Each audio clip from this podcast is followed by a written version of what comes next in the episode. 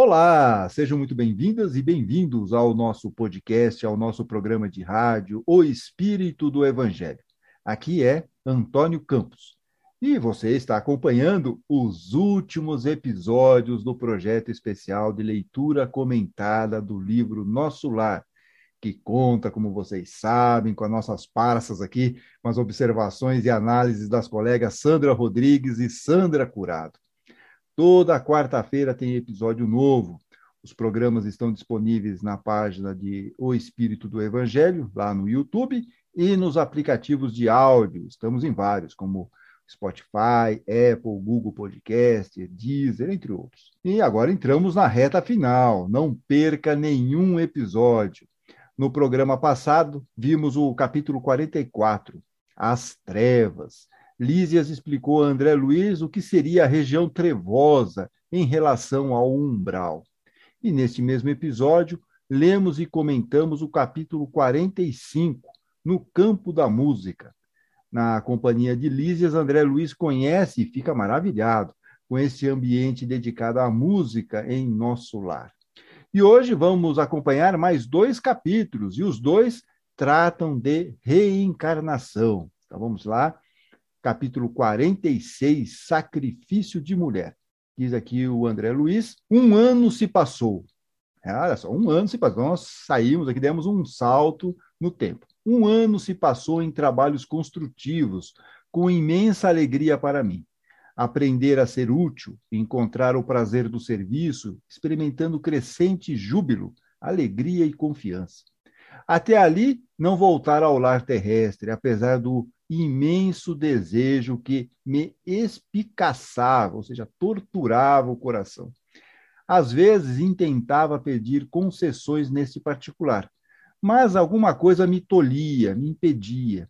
Não receber auxílio adequado, não contava ali com o carinho e apreço de todos os companheiros, reconhecia, portanto, que se houvesse proveito, de há muito teria sido encaminhado ao velho ambiente doméstico. Cumpria, pois, aguardar a palavra de ordem. Além disso, não obstante desdobrar atividades na regeneração, o ministro Clarencio continuava a responsabilizar-se pela minha permanência na colônia. A senhora Laura e o próprio Tobias não se cansavam de me lembrar esse fato. Por diversas vezes tinha defrontado o generoso ministro do auxílio e, no entanto, mantinha-se ele sempre silencioso sobre o assunto. Aliás, Clarencio nunca modificava a atitude reservada no desempenho das obrigações concernentes, ou seja, referentes à sua autoridade. Apenas lá pelo Natal, quando me encontrara nos festejos da elevação, tocara levemente no assunto, adivinhando minhas saudades da esposa e dos filhinhos. Comentara as alegrias da noite e asseverara, assegurava, não andar longe o dia em que me acompanharia ao ninho familiar. Agradeci comovidamente, esperando, cheio de bom ânimo. Entretanto, atingíramos setembro de 1940, ou seja, temos aquele salto, né? Estávamos em setembro de 1939 e agora estamos em setembro de 1940, sem que visse, diz aqui o André Luiz, a realização de meus desejos. E vamos começar aqui. O primeiro comentário hoje é da Sandra Curado. É, Antônio, como diz a canção, quem te viu e quem te vê, né? Não dá para a gente reconhecer André Luiz. Um ano depois, ele é outro homem resignado, equilibrado e astuto o suficiente para perceber que, se ainda não lhe foi concedido o retorno ao lar terrestre, é porque alguma coisa tem e ele, com certeza, ainda não está preparado para tal situação. Lembrando que já se passaram mais ou menos 10 anos desde o seu desencarne. Ele ficou oito anos no umbral, um tempo no hospital e mais esse ano que se passou. E muita coisa deve ter mudado em seu lar desde então, e ele também não é mais o mesmo. Hoje ele está muito mais resiliente, amadurecido espiritualmente, com a sua moral muito mais fortalecida, ou seja, ele está em sintonia com as leis divinas aguardando os desígnios de Deus. E de que maneira que ele está aguardando? Sendo útil. E eu acho que aqui fica uma grande mensagem para todos nós. Enquanto não acontecem as coisas como gostaríamos, ao invés de ficarmos nos lastimando, revoltados, impacientes, que possamos ser úteis, trabalhadores do bem, aguardando com serenidade o que Deus tem reservado para nós. E a boa notícia é que ser útil é indolor e gratuito. No Evangelho segundo o Espiritismo, no capítulo 13, item 6, diz assim: Todo aquele que deseja sinceramente ser útil encontrará mil formas de realizar seu desejo. Procure e elas aparecerão, porque não há quem não possa prestar um consolo, diminuir um sofrimento físico ou moral, fazer um esforço útil. Mesmo sem dinheiro, todos dispõem de seu trabalho, seu tempo e até do seu repouso para dar uma parte. Olha, Antônio, eu acho que é bem aquele provérbio africano. Enquanto reza, vai fazendo. Isso, e o André Luiz concorda com você, Sandra Curado, tanto que ele diz aqui o seguinte: confortava-me, porém, a certeza de haver preenchido todo o meu tempo nas câmaras de retificação, com serviço útil. Olha aí, não descansara, nossas tarefas prosseguiam sempre, sem solução de continuidade. Habituara-me a cuidar dos enfermos, a interpretar-lhe os pensamentos. Não perdia de vista a pobre Elisa, olha Elisa aí voltando, encaminhando-a de maneira indireta a melhores tentames, ou seja, a melhores caminhos. À medida, porém, que se consolidava meu equilíbrio emocional, intensificava-se-me a ansiedade de rever os meus. A saudade doía fundo. Em compensação, de longe em longe era visitado por minha mãe, que nunca me abandonou à própria sorte, embora permanecesse em círculos mais altos. A última vez que nos avistáramos, ela me disse que tensionava cientificar-me, ou seja, estava pretendendo avisá-lo de projetos novos. Aquela atitude maternal de suave conformação nos sofrimentos morais que lhe feriam a alma sensível comovera-me profundamente. Que novas resoluções teria tomado?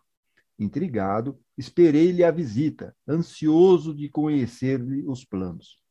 Com efeito, nos primeiros dias de setembro de 1940, minha mãe veio às câmaras e, depois das saudações carinhosas, comunicou-me o propósito de voltar à Terra. Em tom afetuoso, explicou o projeto. Mas, surpreendido e discordando de semelhante decisão, protestei. Não concordo. Voltar a senhora carne? Por quê? internar-se de novo no caminho escuro, sem necessidade imediata? Mostrando nobre expressão de serenidade, minha mãe ponderou. Não consideras a angustiosa condição de teu pai, meu filho? Há muitos anos trabalho para reerguê-lo e meus esforços têm sido improfícuos, ou seja, não estavam dando em nada. Laerte é hoje um cético de coração envenenado não poderia persistir em semelhante posição sob pena de mergulhar em abismos mais fundos. Que fazer, André? Terias coragem de revê-lo em tal situação, esquivando-te ao socorro justo? Não, respondi impressionado. Trabalharia por auxiliá-lo, mas a senhora poderá ajudá-lo mesmo daqui. Não duvido. No entanto, os espíritos que amam verdadeiramente não se limitam a estender as mãos de longe. De que nos valeria toda a riqueza material se não pudéssemos estendê-la aos entes amados? Poderíamos acaso residir num palácio relegando os filhinhos à intempérie? Não posso ficar à distância. Já que poderei contar contigo aqui, doravante, reunir-me-ei a Luísa a fim de auxiliar teu pai a reencontrar o caminho certo. E vamos ouvir novamente a Sandra Curado. É sim, Antônio. E a mãe de André Luiz, ela chamou o filho à razão, né? E ele não pode vê-la que ele já tem uma recaída voltando ali aos instintos primitivos de apego e egoísmo do filho mimado.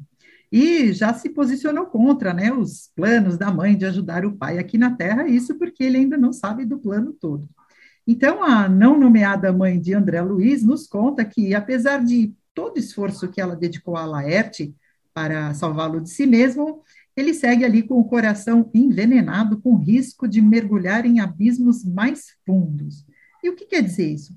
É que se ele continuasse assim, agindo dessa maneira, ele teria grandes chances de reencarnar em mundos inferiores, mais primitivos do que a Terra. E aí sim, as dificuldades de resgate desse espírito seriam maiores. Mas André Luiz segue protestando os planos da mãe e questiona se não dá para ela continuar ajudando o pai à distância. E ela diz que sim, ela poderia, mas complementa dizendo: os espíritos que amam verdadeiramente não se limitam a estender a mão de longe. E com isso ela quer dizer que sim, ela poderia ficar na zona de conforto, mandando vibrações de amor, de incentivo, mas devido à diferença de frequência vibratória dela e do marido, não surtiria efeito nenhum, porque Laerte não tem condições de identificar essa frequência sutil e não seria suficiente para ajudá-lo nessa nova reencarnação. Então, somente a presença física e constante da companheira contribuiria efetivamente na transformação moral que ele tanto necessita.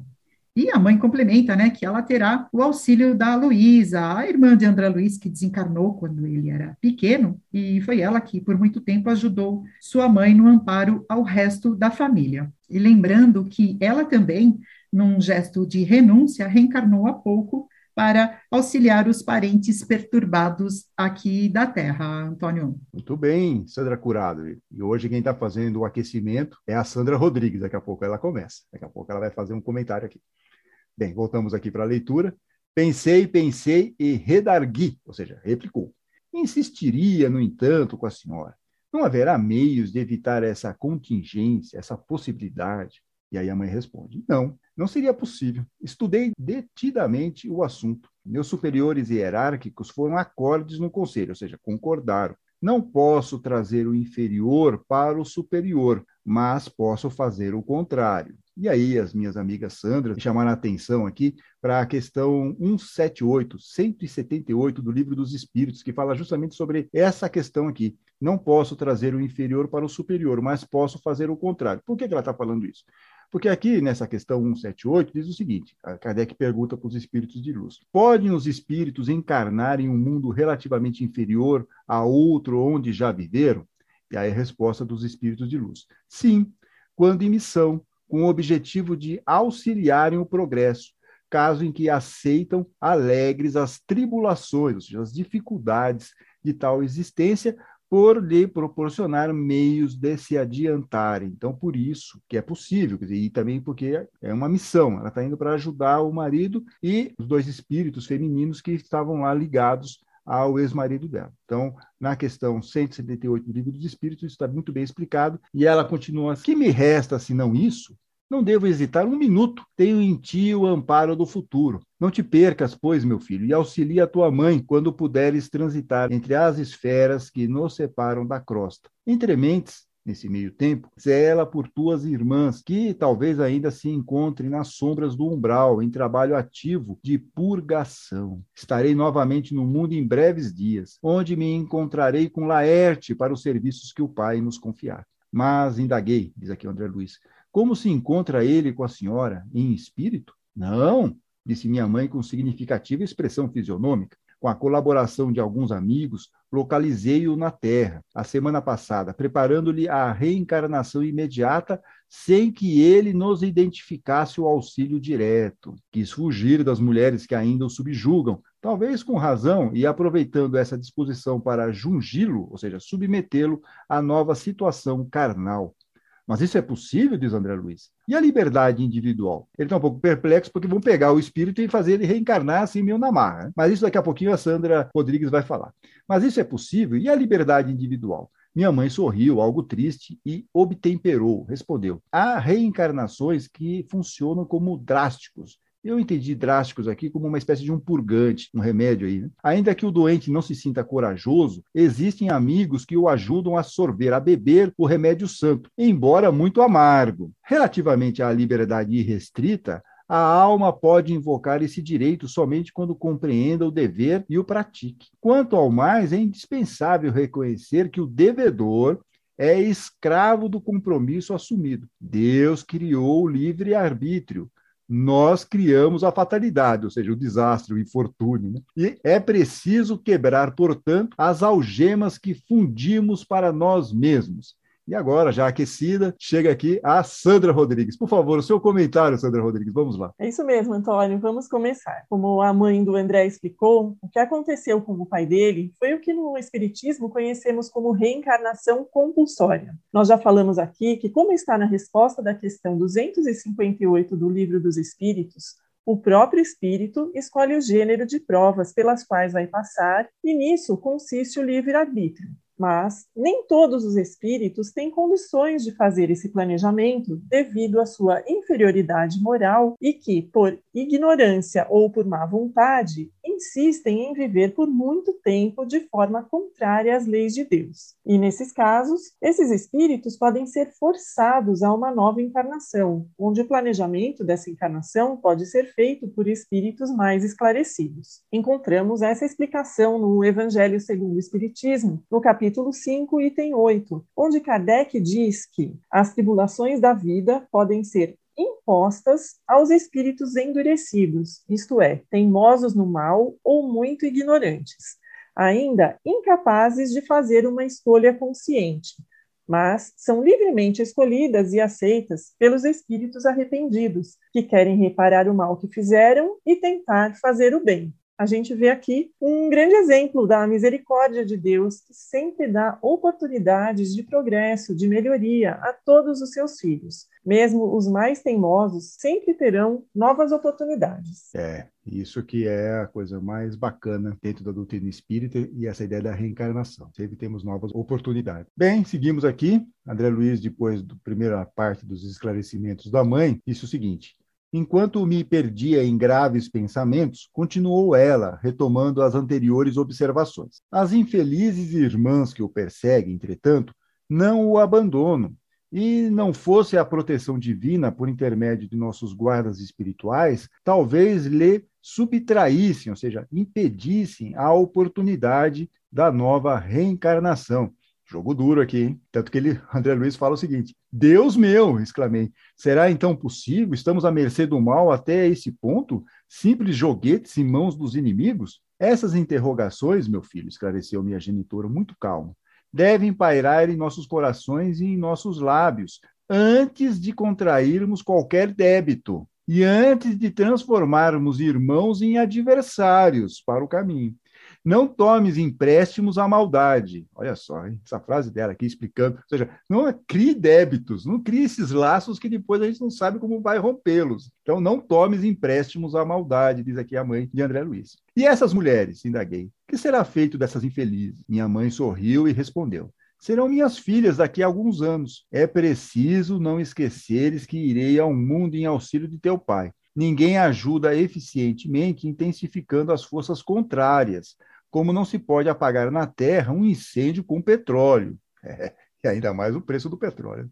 É indispensável amar, André, os que descreem, perdem um rumo verdadeiro, peregrinando pelo deserto. Os que erram se desviam da estrada real, mergulhando no pântano.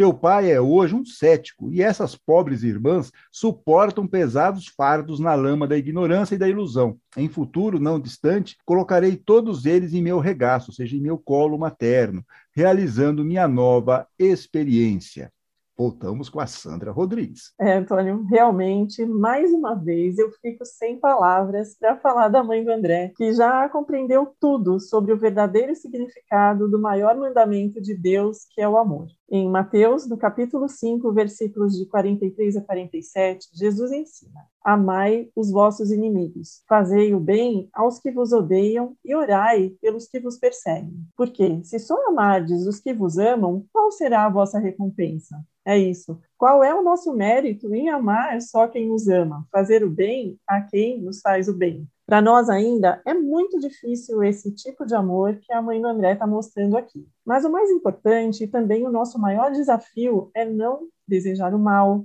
não guardar rancor e, principalmente, eliminar qualquer tipo de sentimento de vingança. Enfim, retribuir o mal com o bem. Dá para a gente refletir muito sobre isso, porque se o amor ao próximo é o princípio da verdadeira caridade, amar os inimigos é uma das maiores conquistas do espírito, porque é uma grande vitória sobre os nossos maiores defeitos, que são o orgulho, a vaidade e o egoísmo.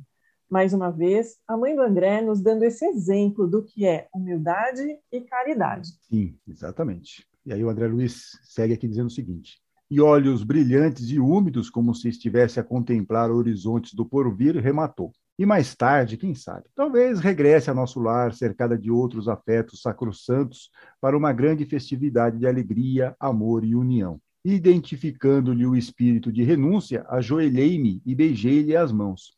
Desde aquela hora, minha mãe não era apenas minha mãe, era muito mais do que isso. Era a mensageira do amparo, que sabia converter verdugos, pessoas cruéis, em filhos do seu coração, para que eles retomassem o caminho dos filhos de Deus.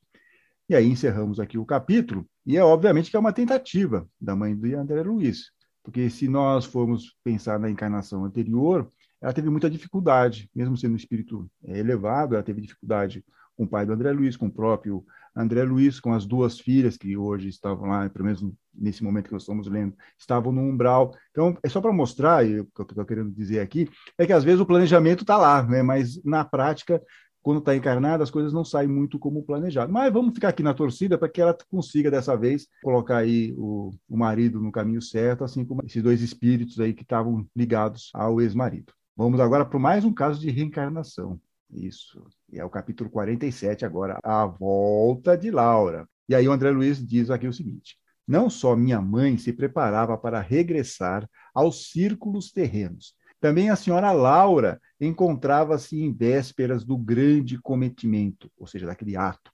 Avisado por alguns companheiros, aderia à demonstração de simpatia e apreço que diversos funcionários, particularmente do auxílio e da regeneração, iam prestar à nobre matrona, por motivo de sua volta às experiências humanas realizou-se a homenagem afetuosa na noite em que o Departamento de Contas lhe entregou a notificação do tempo global de serviço na colônia. E vamos começar esse capítulo também com a Sandra Curado. Vamos lá, Sandra. Vamos, Antônio, vamos dar uma paradinha aqui para comentar essa frase.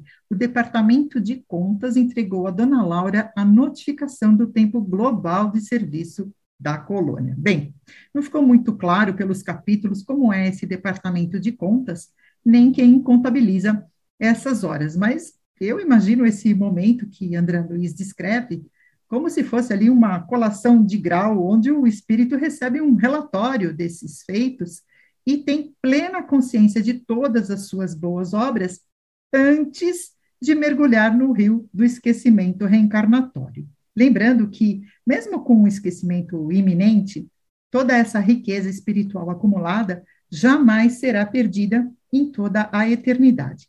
Esses bens se somarão às bagagens adquiridas em vidas pretéritas e vão se manifestar na nova vida física da dona Laura como dons, habilidades, talentos, aptidões e intuição. Na questão 218A do Livro dos Espíritos, diz que os conhecimentos adquiridos em cada existência humana nunca se perdem. Durante a encarnação, o espírito pode até esquecê-los em parte, momentaneamente, mas a intuição que fica ajuda em seu adiantamento. E eles complementam dizendo que a cada existência o espírito parte do ponto em que se encontrava anteriormente. Então, vemos aqui, Antônio, que a dona Laura, por mérito, vai largar ali com uma boa vantagem.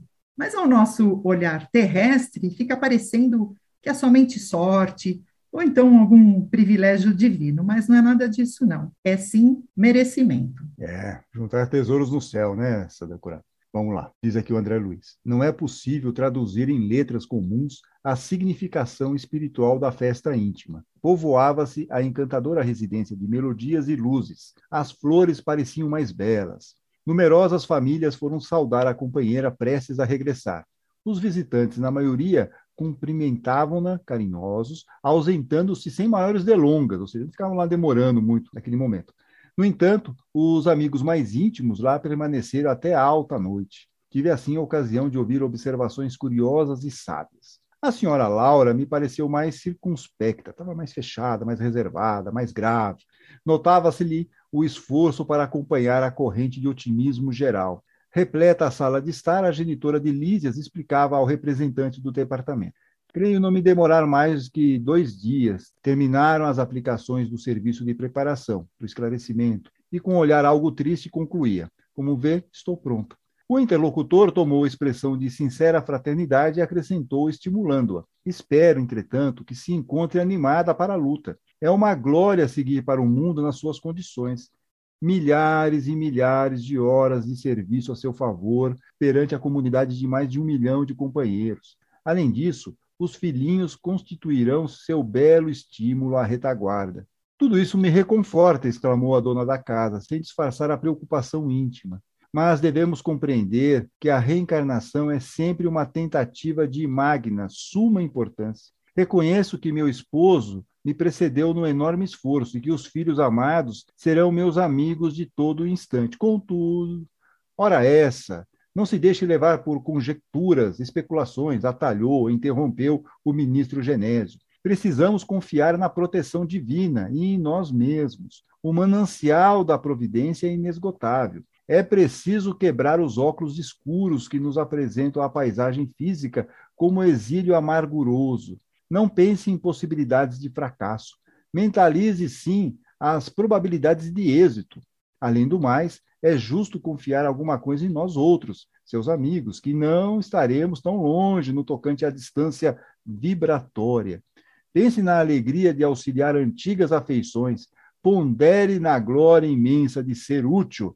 É, o ministro Genésio terminou com aquele momento, ó vida, ó dor, da dona Laura, não, Sandra Marques Rodrigues? Nossa, eu achei essas palavras dele demais. Vocês vão ver aqui como eu gostei. A dona Laura, como espírito lúcido que é, sabe das dificuldades que vai encontrar ao reencarnar ela sabe que vem com uma missão, mas que quando chegamos aqui não é nada fácil. Temos o véu do esquecimento, as tentações materiais, o livre-arbítrio.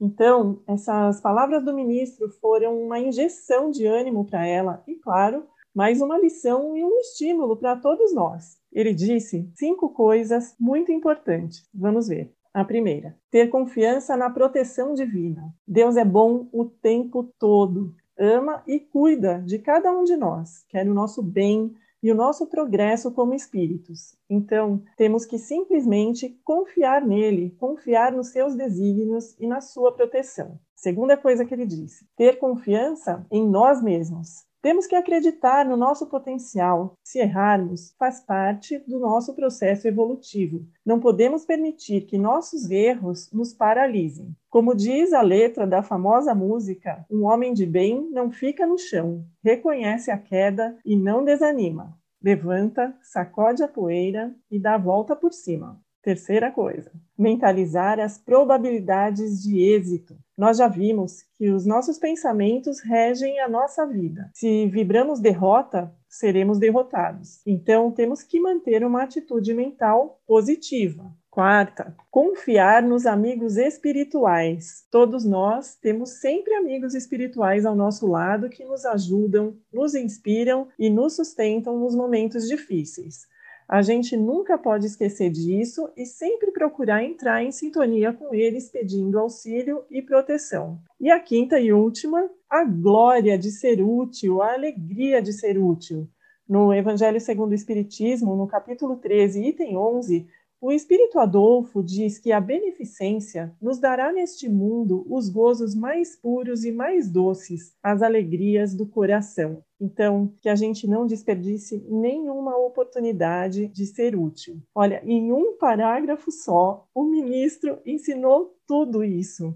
E nós deveríamos escrever, grudar na porta da geladeira, no espelho do banheiro, para cada tribulação que a gente passar aqui, e não são poucas, né? Podemos ler e nos encorajar a seguir em frente. Eu já fiz isso aqui em casa. É, e eu acrescentaria uma, um sexto item, que é uma coisa importante, porque quando a gente está nesse momento ó dor, ouvido, azar, é bom ter uma pessoa que a gente confia para nos tirar um pouco dessa, desse caminho é, que aconteceu aqui com o Genésio. Às vezes nós não abrimos também, não damos um espaço para alguém que a gente tenha uma certa confiança, que possa nos alertar. Ó, oh, você está indo no caminho errado, você está pensando de uma forma equivocada pelo menos que nos dê aquele famoso toque. Então, esse seria um sexto item aqui que eu acrescento à sua lista, muito boa.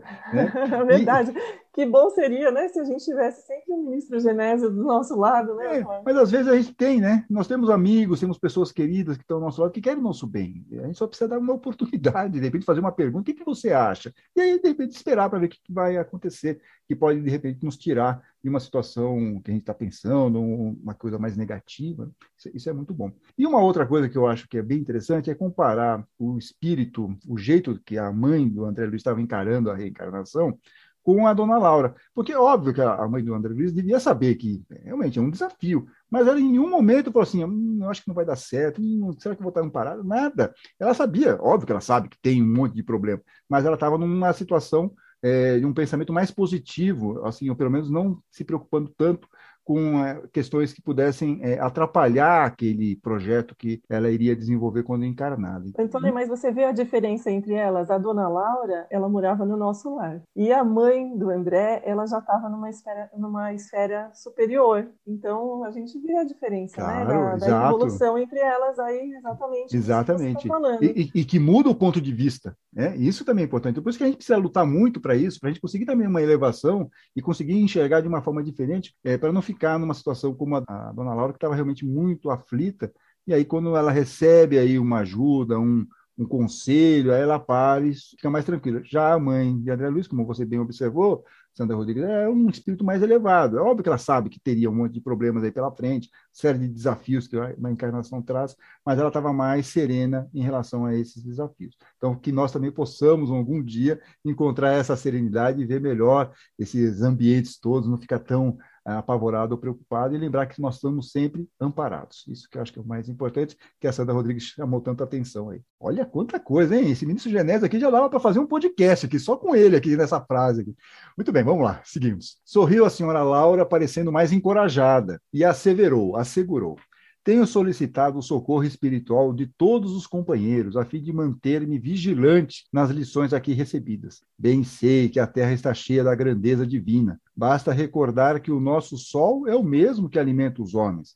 No entanto, meu caro ministro, tenho receio daquele ouvido, daquele esquecimento temporário em que nos precipitamos. Sinto-me qual enferma que se curou de numerosas feridas, em verdade, as úlceras não mais me apoquentam, ou seja, não incomodam mais, mas conservo as cicatrizes. Bastaria um leve arranhão para voltar à enfermidade. Ela está preocupada com o esquecimento. Como vocês sabem, nós reencarnamos e esquecemos de tudo, e começamos do zero praticamente. E ela está preocupada com isso, porque ela tem lá um, umas questõezinhas que ela conseguiu aí superar, mas vai saber se ela não pode, de repente, dar uma derrapada e voltar a cometer os mesmos erros. Então é isso que ela está aqui preocupada. O ministro, então, esboçou o gesto de quem compreendia o sentido da alegação e revidou. Não ignoro o que representam as sombras do campo inferior, mas é indispensável coragem e caminhar para adiante. Ajuda-la-emos a trabalhar muito mais no bem dos outros que na satisfação de si mesmo. O grande perigo, ainda e sempre, é a demora nas tentações complexas do egoísmo. Aqui tornou a interlocutora sensatamente. Contamos com as vibrações espirituais da maioria dos habitantes educados, quase todos nas luzes do Evangelho Redentor. E ainda que velhas fraquezas subam à tona de nossos pensamentos, encontramos defesa natural no próprio ambiente. Mas na Terra, porém, a nossa boa intenção é como se fora bruxuleante luz, ou seja, uma luzinha fraca, num mar imenso de forças agressivas. Não diga isso, atalhou, interrompeu o generoso ministro. Aí o ministro de novo chamando a dona Laura a razão. Não dê tamanha importância às influências das zonas inferiores. Seria armar o inimigo para que nos torturasse o campo das ideias é igualmente campo de luta.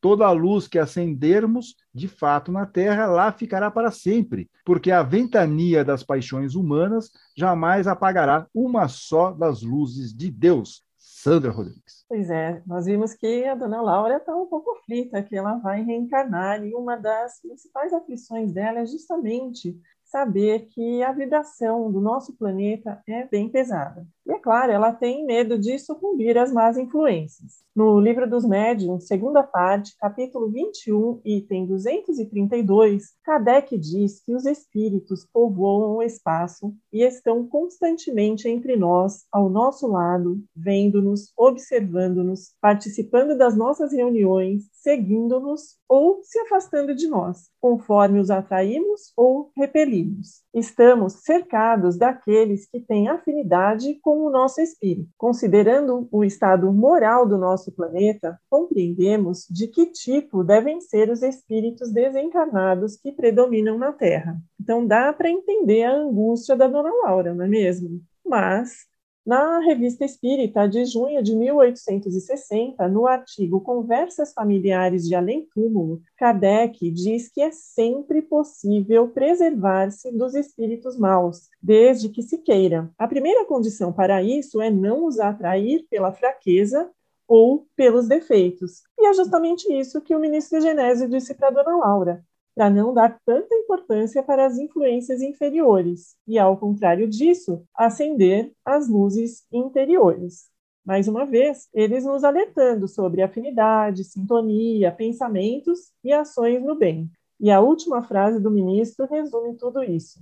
A ventania das paixões humanas jamais apagará uma só das luzes de Deus. Depois da explicação do ministro Genésio, mais uma vez, né? a senhora Laura apareceu agora ver tudo mais claro, em face dos conceitos ouvidos. Mudou radicalmente a atitude mental. Olha só, mudou radicalmente a atitude mental. E falou, cobrando novo alento. Estou convencida agora de que sua visita é providencial, precisava levantar energias, aquilo que nós estávamos falando. Olha só, é importante, de repente, você ter uma pessoa que te ajude nisso, te coloque mais para cima, que te mude a direção, que tire daquele momento, ó vida, ó dor, ó azar. Diz ela aqui: faltava-me essa exortação, esse encorajamento. É verdade, nossa zona mental é campo de batalha incessante. É preciso aniquilar o mal e a treva dentro de nós mesmos, surpreendê-los no reduto a que se recolhem, sem lhes dar a importância que exigem. Sim, agora compreendo. Genésio, então, sorriu, satisfeito, e acrescentou: Dentro do nosso mundo individual, cada ideia é como se fora uma entidade à parte. É necessário pensar nisso, nutrindo os elementos do bem, progredirão eles para a nossa felicidade, constituirão nossos exércitos de defesa, Todavia, alimentar quaisquer elementos do mal é construir base segura para os nossos inimigos e verdugos, aqueles cruéis, aqueles algozes. A essa altura, o funcionário das contas observou.